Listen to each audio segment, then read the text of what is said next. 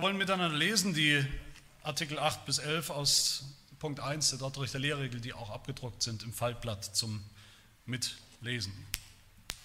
Heißt es Artikel 8, diese Erwählung, mit der wir uns ja beschäftigen in dem ganzen ersten Punkt, diese Erwählung ist aber nicht eine mehrfache, sondern ein und dieselbe für alle, die gerettet werden sollen im Alten und Neuen Testament, weil die Schrift nur ein Wohlgefallen, einen Vorsatz und Beschluss des göttlichen Willens verkündigt durch den er uns von Ewigkeit zur Gnade und Herrlichkeit auserwählt hat und zum Heil und dem Weg des Heils, den er uns vorbereitet hat, damit wir auf ihm wandeln.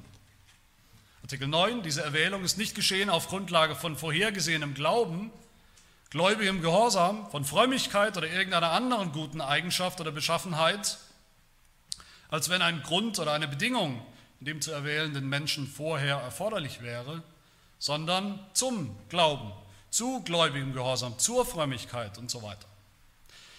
Und deshalb ist die Erwählung die Quelle jedes seligmachenden Gutes, aus der Glaube, Frömmigkeit und die übrigen heilbringenden Gaben, das ewige Leben selbst, wie Früchte und Wirkungen hervorgehen. So schreibt der Apostel, wie er uns in ihm auserwählt hat vor Grundlegung der Welt. Nicht weil wir waren, sondern damit wir heilig und tadellos vor ihm seien in Liebe. Artikel 10. Der Grund dieser gnädigen Erwählung ist allein das Wohlgefallen Gottes, das nicht darin besteht, dass er bestimmte Eigenschaften oder Handlungen der Menschen aus allen möglichen Bedingungen zur Bedingung des Heils auserwählte, sondern darin, dass er sich gewisse bestimmte Personen aus der allgemeinen Menge der Sünder zum Eigentum nahm. So steht geschrieben, als die Kinder noch nicht geboren waren und weder Gutes noch Böses getan hatten, damit der gemäß der Auserwählung gefasste Vorsatz Gottes bestehen bleibe nicht aufgrund von Werken, sondern aufgrund des Berufenden wurde zu ihr gesagt, der Ältere wird dem Jüngeren dienen, wie es auch geschrieben steht, Jakob habe ich geliebt, Esau aber habe ich gehasst. Und es wurden alle die gläubig, die zum ewigen Leben bestimmt waren. Und Artikel 11, so wie Gott selbst am weisesten ist, unveränderlich, allwissend und allmächtig, so kann die von ihm vorgenommene Erwählung weder unterbrochen noch verändert, noch widerrufen oder abgebrochen werden. Die Wählten können weder verworfen, noch kann ihre Zahl vermindert werden.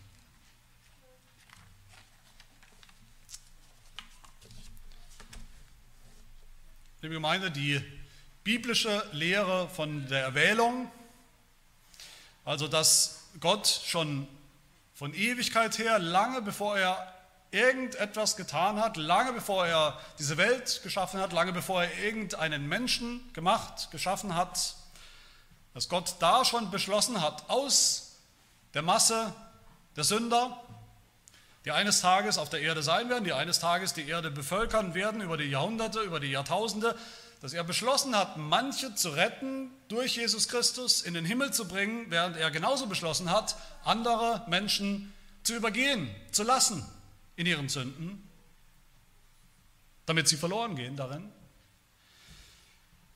Diese Lehre, diese biblische Lehre, durch und durch biblische Lehre, ist nicht das ganze Evangelium. Diese Lehre ist auch nicht die Lieblingslehre von reformierten, reformierten Kirchen, reformierten Theologen. Sie ist schon gar nicht die Erfindung von reformierten Theologen. Aber sie ist eine sehr kostbare biblische Lehre. Und warum? Warum ist das so?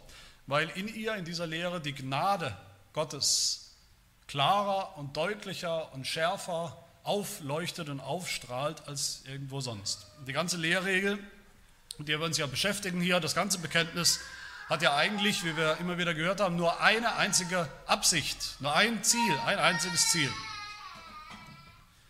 Nämlich Gottes Gnade zu schützen, Gottes Gnade eifersüchtig zu bewachen, zu bewahren, vor allen Perversionen und Verdrehungen, Verkehrungen, vor allen Missverständnissen, den falschen Ansichten darüber, was die Gnade sein soll, angeblich vor den Ansichten, die die sogenannten Arminianer, nicht Reformierten, vorgebracht haben als Vorschlag und als neue Lehre. Und bis heute ist das so, bis heute ist das nötig, dass wir die Gnade verteidigen, dass wir dafür kämpfen, dass wir dafür kämpfen, dass Gnade Gnade bleibt, gegen alle Ansichten, die die Gnade Gottes irgendwie abhängig machen wollen von irgendwas, die Gnade Gottes irgendwie abhängig machen wollen von irgendwas in uns, im Menschen. Von irgendetwas, was wir tun, von irgendetwas, was wir vielleicht beitragen zum Heil, zum Evangelium. Deshalb auch der Titel dieser Reihe über die Lehrregel, die ja heißt Gnade von Anfang bis zum Ende.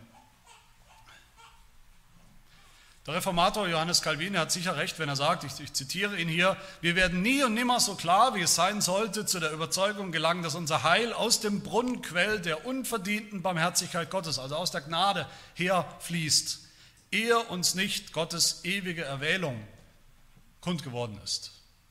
Also wir sie begreifen. Vorher können wir eigentlich gar nicht von Gnade reden und sie nicht verstehen. Gleichzeitig wissen wir natürlich, denke ich, alle, dass das Thema Erwählung und Vorherbestimmung ein heiß umkämpftes Thema ist, wo viele Emotionen auch mitschwingen, wo es oft heiß hergeht in den Diskussionen. Viele haben Schwierigkeiten mit diesem Thema. Ungläubige Menschen haben Schwierigkeiten mit diesem Thema. Viele gläubige Menschen haben Schwierigkeiten mit dem Thema. Vielleicht sogar einige von uns, vielleicht haben wir manchmal sogar emotionale Schwierigkeiten mit dem Gedanken, dass Gott manche erwählt hat zum Heil für die ewige Gemeinschaft im Himmel und andere einfach übergeht, andere einfach links liegen lässt. Haben wir vielleicht Schwierigkeiten damit, dass Gott nicht alle Menschen einfach gleich behandelt?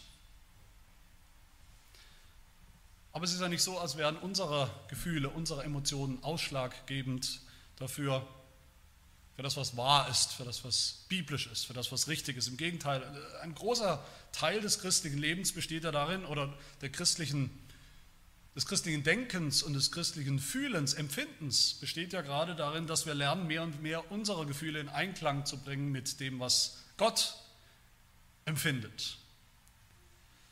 Und Gottes Erwählung von einzelnen Menschen zum Heil in der Ewigkeit schon vor der Zeit, das ist eine Tatsache, für die Gott sich nicht schämt, für die Gott sich nicht zu schämen braucht.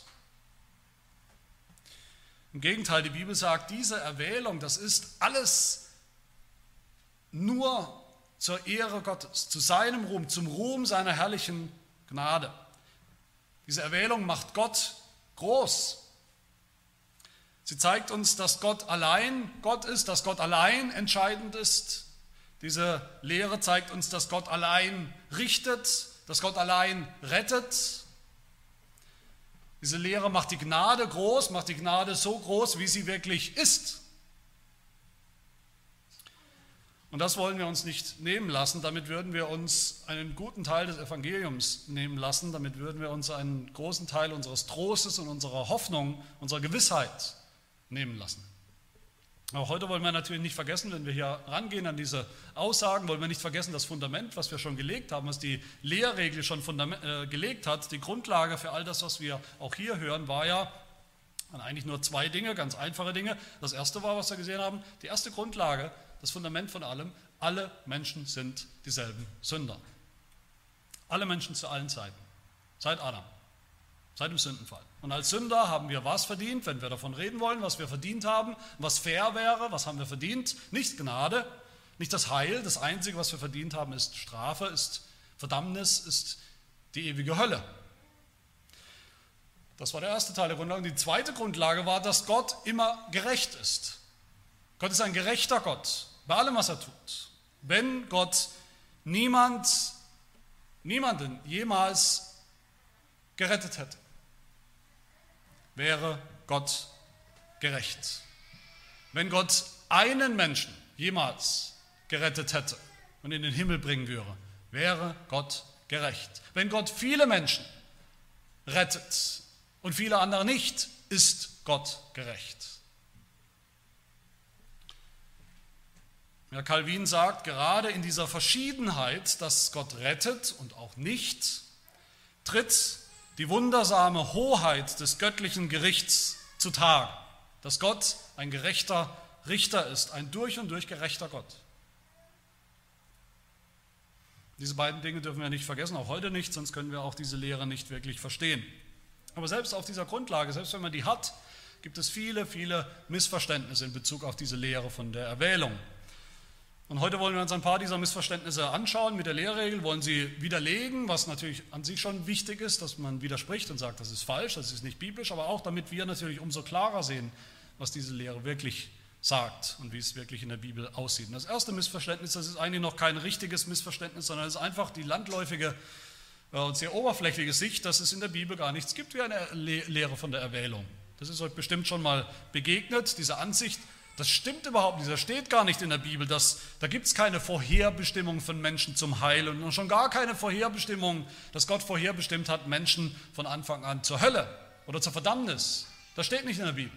Das sagen viele Menschen.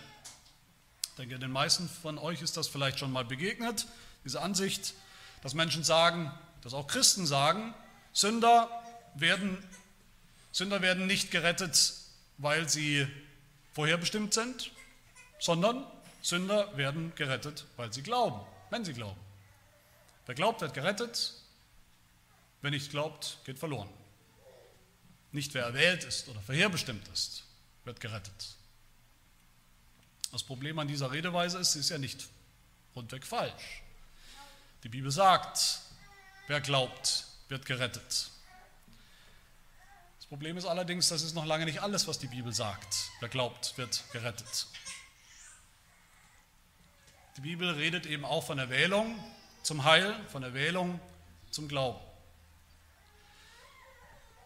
Und genau diese Behauptung, die ich gerade zitiert habe, die, die wir immer wieder hören, die wird, die widerlegt unserer Lehrregel.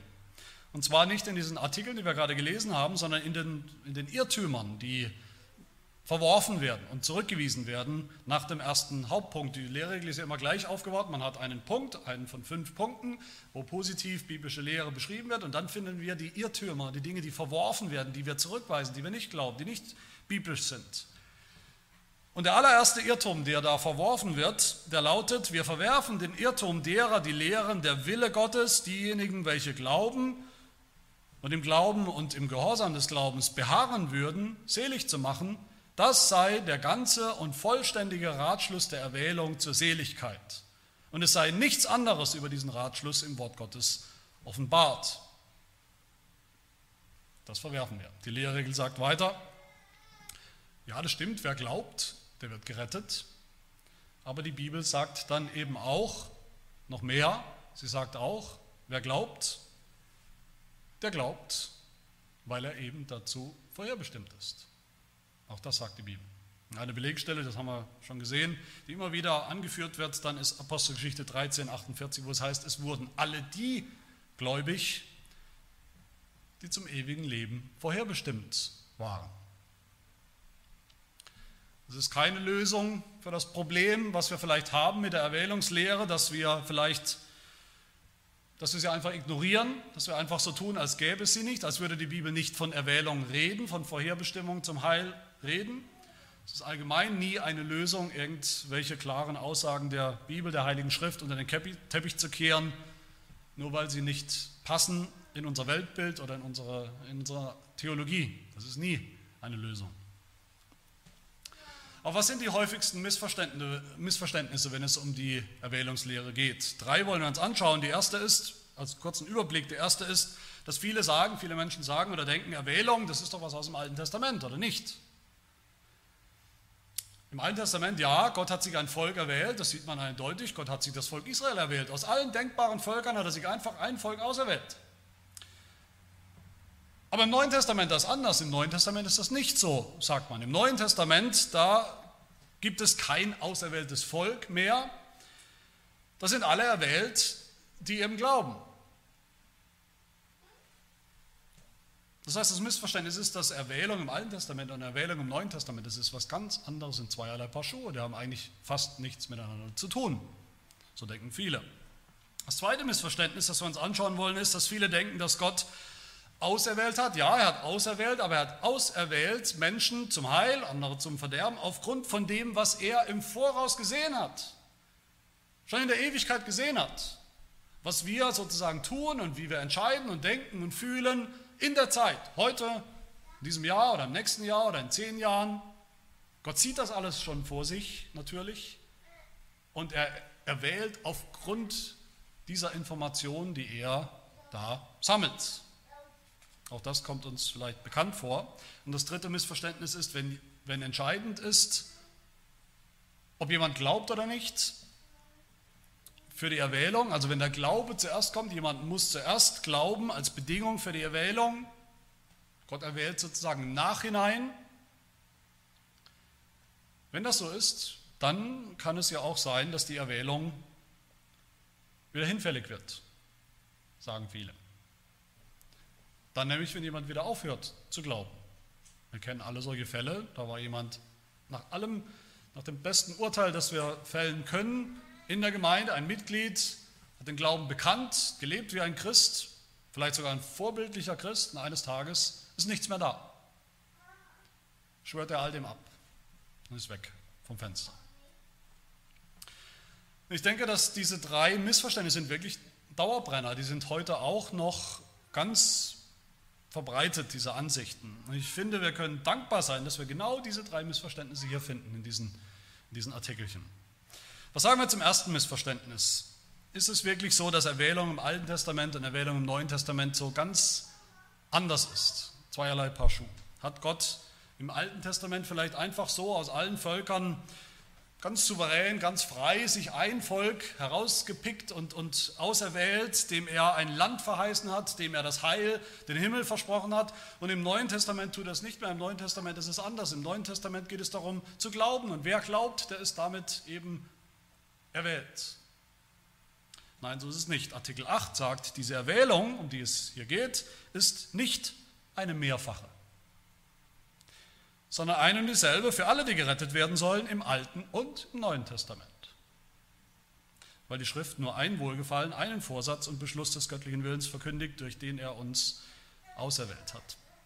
Dieses Missverständnis, wie letztlich alle falschen Lehren, die, um die es hier irgendwo geht in der Lehre, die gehen alle zurück auf die Arminianer, auf Jakob Arminius und seine Nachfolger. Die haben nämlich behauptet, dass es ganz unterschiedliche Wählungen gibt in der Bibel.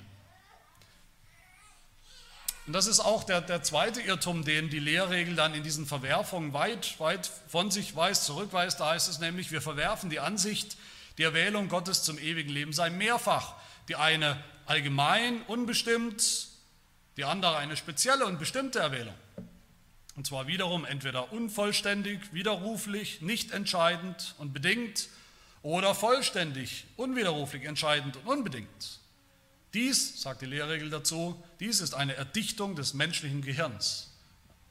Eine menschliche Erfindung, nicht mehr. Das hat keinen Anhalt in der Heiligen Schrift. Worum geht es da? Es geht um die Frage, das ist ja eine legitime Frage, wie kann es sein, dass Gott sich ein ganzes Volk Israel erwählt hat? Das ganze Volk hat er erwählt. Und doch werden nicht alle gläubig. Doch werden nicht alle gerettet. Wie kann das sein? Wie kann es sein, dass Abraham erwählt war, ganz eindeutig im Alten Testament, dass Abraham und seine Nachkommen, seine Söhne, eindeutig alle miterwählt, auserwählt waren und doch dann zumindest Ismael, sein Sohn, ungläubig ist, ungläubig bleibt, ungläubig, soweit wir sehen können, als Ungläubiger verloren geht. Dasselbe auch dann wieder bei Isaaks Söhnen Jakob und Esau. Wie kann das sein? Und Calvin erklärt uns das recht einfach, denke ich. Er sagt, es gibt verschiedene Stufen der Erwählung. Erst hat Gott äußerlich sein ganzes Volk Israel erwählt, auserwählt, aber nicht unfehlbar jeden Einzelnen zum sicheren Heil und zur Erlösung und für den Himmel. Alle gehören zum Bundesvolk, ja, zumindest äußerlich. Aber das heißt noch lange nicht, dass jeder Einzelne im Himmel sein wird. Das hat Gott niemals versprochen. Das heißt, im Alten Testament gibt es ein Bundesvolk, das dem Gott Versprechungen macht, dem Gott das Heil anbietet, das Evangelium anbietet, ohne dass deshalb jeder, schon gar nicht automatisch, gerettet wird. Und ganz genauso ist es im Neuen Testament. Kein bisschen anders. Im Neuen Testament gibt es auch ein Bundesvolk, das ist die Gemeinde, die Kirche, zu dem alle ordentlichen Mitglieder, die den Glauben bekennen, gehören und die Kinder gehören auch dazu. Auch die, die vielleicht noch nicht wahren Glauben in ihren Herzen haben. Nicht jedes Gemeindeglied, das wissen wir hoffentlich alle, ist, weil man Gemeindeglied ist, automatisch gerettet und im Himmel. Wir sind nicht automatisch alle erwählt zum ewigen Heil. Und sie glauben auch nicht unbedingt alle.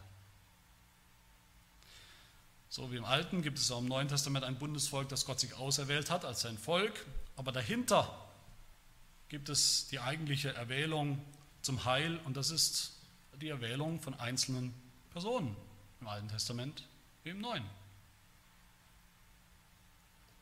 Da hat sich nichts geändert und da wird sich auch nichts ändern. Wie die Lehrregel sagt, es gibt nur ein Wohlgefallen, nur einen Vorsatz und Beschluss des göttlichen Willens. Nur eine echte Erwählung von konkreten Personen. Was sagen wir zum zweiten Missverständnis? Das zweite Missverständnis, dass Erwählung eben auf Grundlage von dem ist, was Gott im Voraus sieht über die Menschen, um die es geht. Wenn das so ist, wenn Gott manche auserwählt hat und andere nicht, was ist die Grundlage dafür? Warum hat er das so gemacht? Was sagen viele Christen? Wir sagen wahrscheinlich fast alle, die nicht reformiert sind. Sie sagen, die Grundlage für die Erwählung ist das, was Gott vorhergesehen hat, vorhersieht. Und sie sagen, sagt das nicht auch der Römerbrief? Wir haben das eingangs im Gottesdienst gehört. Römer 8, 29 steht das nicht genauso da drin. Da heißt es auch, die Gott zuvor ersehen hat, im Voraus gesehen und ersehen hat, die hat er auch vorher bestimmt.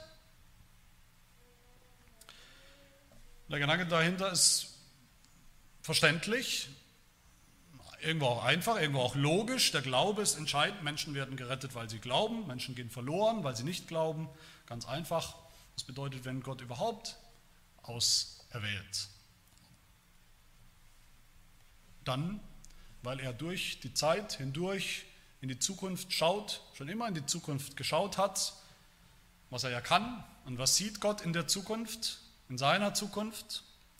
Er sieht den einen, er sieht den Peter, der sich am 25. März 1994 aufrafft und anfängt zu glauben. Mit Glauben antwortet und reagiert auf das Evangelium. Und er sieht vielleicht die Petra daneben, die das nicht tut, die nicht mit Glauben antwortet. Er sieht vielleicht die, die Stefanie, die ein christliches Leben lebt, fromm, gehorsam, nach den Geboten Gottes lebt. Und er sieht den Stefan daneben, der das überhaupt nicht tut. Und was tut Gott? Er erwählt den Peter und die Petra eben nicht. Er erwählt die Stefanie und den Stefan eben nicht, weil er gesehen hat, was das für Menschen sind, welche Entscheidungen sie treffen. Was sagen wir dazu? Was sagt die Lehrregel Artikel 9? Diese Erwählung ist nicht geschehen auf Grundlage von vorhergesehenem Glauben, gläubigem Gehorsam in der Zukunft, von Frömmigkeit, oder irgendeiner anderen guten Eigenschaft oder Beschaffenheit, als wenn ein Grund oder eine Bedingung in dem zu erwählenden Menschen vorher erforderlich wäre. Sondern diese Erwählung ist zum Glauben, sagt die Lehrregel, zu gläubigem Gehorsam, zur Frömmigkeit, zu all, all das folgt. Ist nicht die Bedingung. Die Lehrregel sagt nicht, dass der Glaube nicht rettet. Natürlich weiß die Lehrregel das auch. Sie sagt nicht, dass der Glaube nicht entscheidend ist, dass der Glaube nicht wichtig ist. Die Frage ist, was ist Ursache und was ist Wirkung? Was kommt zuerst? Und deshalb sagt sie weiter, deshalb ist die Erwählung die Quelle in Artikel 9 die Ursache, könnte man sagen. Die Erwählung ist die Quelle jedes seligmachenden Gutes, aus der Glaube, Frömmigkeit und die übrigen heilbringenden Gaben des ewigen Lebens selbst wie Früchte und Wirkungen hervorgehen. All das sind Früchte, sind Wirkungen, das ist nicht die Ursache. Der Glaube ist nicht die Ursache für die Erwählung, die Erwählung ist die Ursache für den Glauben.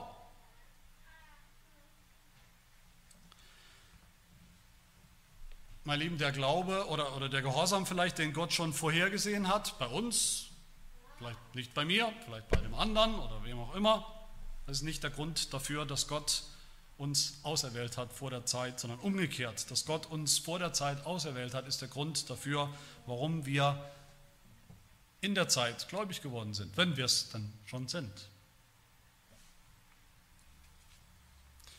Schreibt der Apostel Paulus im Epheserbrief Kapitel 1, wie Gott uns, wie er uns in Christus auserwählt hat vor Grundlegung der Welt, nicht weil wir gläubig, heilig, tadellos, gehorsam waren oder sein würden in Zukunft, sondern damit wir heilig und tadellos vor ihm sein. Wenn Apostel Paulus im Römerbrief, Römer 9 ist ja die Stelle, wohin man geht, wenn man sich beschäftigt oder fragt, auch wie ist das mit der Erwählung.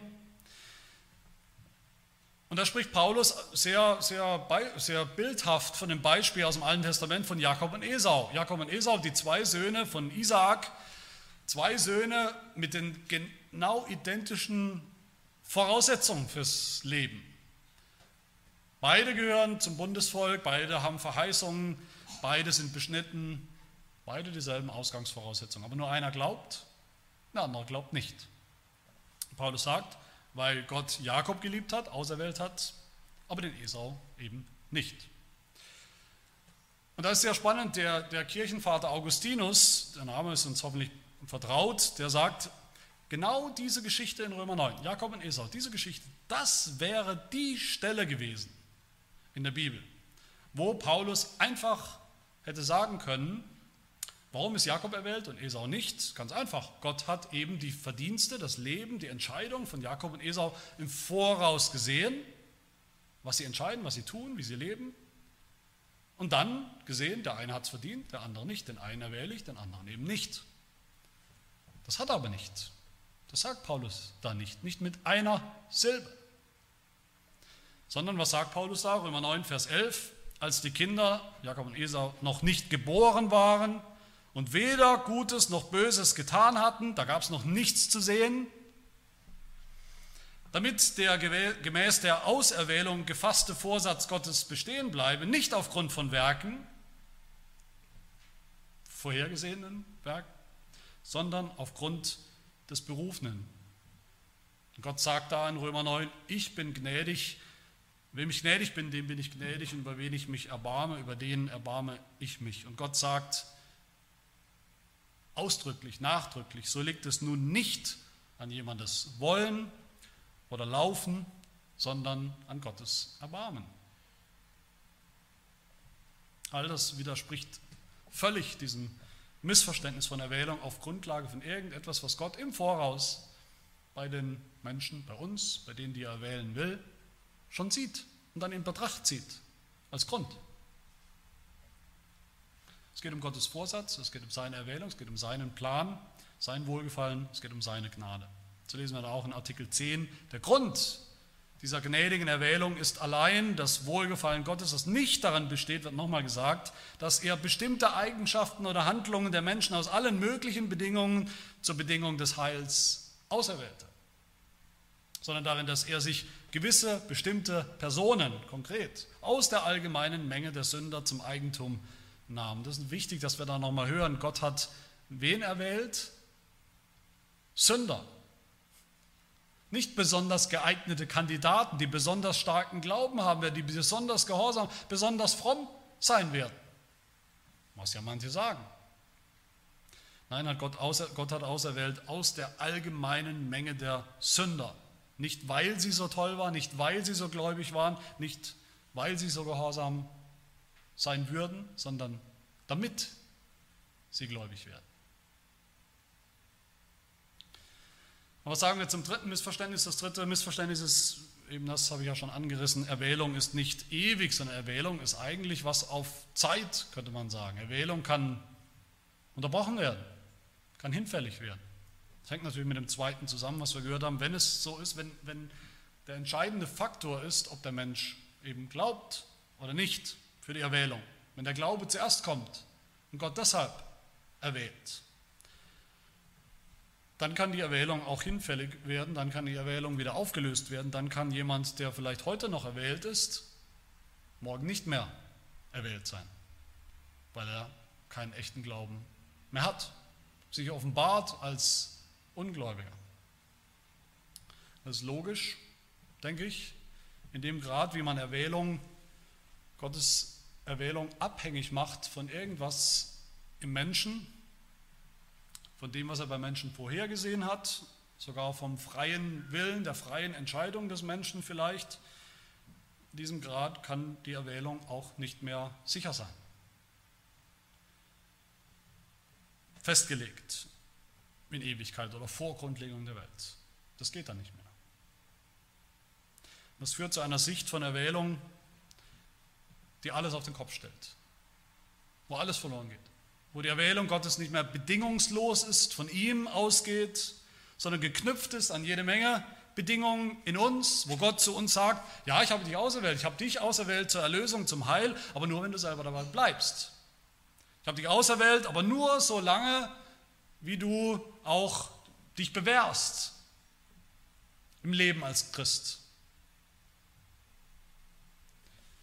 Und das Ironische an dieser Sicht, was viele Menschen, die diese Sicht vertreten, auch gar nicht sehen, mal ganz abgesehen davon, dass die Bibel so niemals redet. Das Ironische an dieser Sicht ist, dass auch in dieser Sicht jemand entscheidet, und zwar ultimativ entscheidet darüber, wo wir Menschen die Ewigkeit verbringen, im Himmel oder in der Hölle.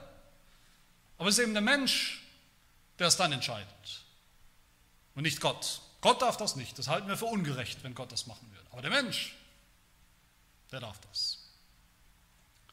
Wir selber dürfen es. All das, sagt die Lehrregel, macht aus Erwählung in Anführungsstrichen eigentlich einen Witz, eine Farce. So von Gott, von Gottes Erwählung zu sprechen, das wird Gott nicht gerecht, das, das ist ihm nicht würdig, das entspricht nicht seinem Wesen als der allweise, allwissende, allmächtige Gott. Artikel 11 heißt es so, so wie Gott selbst am weisesten ist, unveränderlich ist, allwissend ist und allmächtig ist, so kann die von ihm vorgenommene Erwählung auch weder unterbrochen noch verändert noch widerrufen oder abgebrochen werden. Die Erwählten können nicht doch plötzlich zu Verworfenen werden. Noch kann ihre Zahl vermindert werden. Sie steht absolut fest.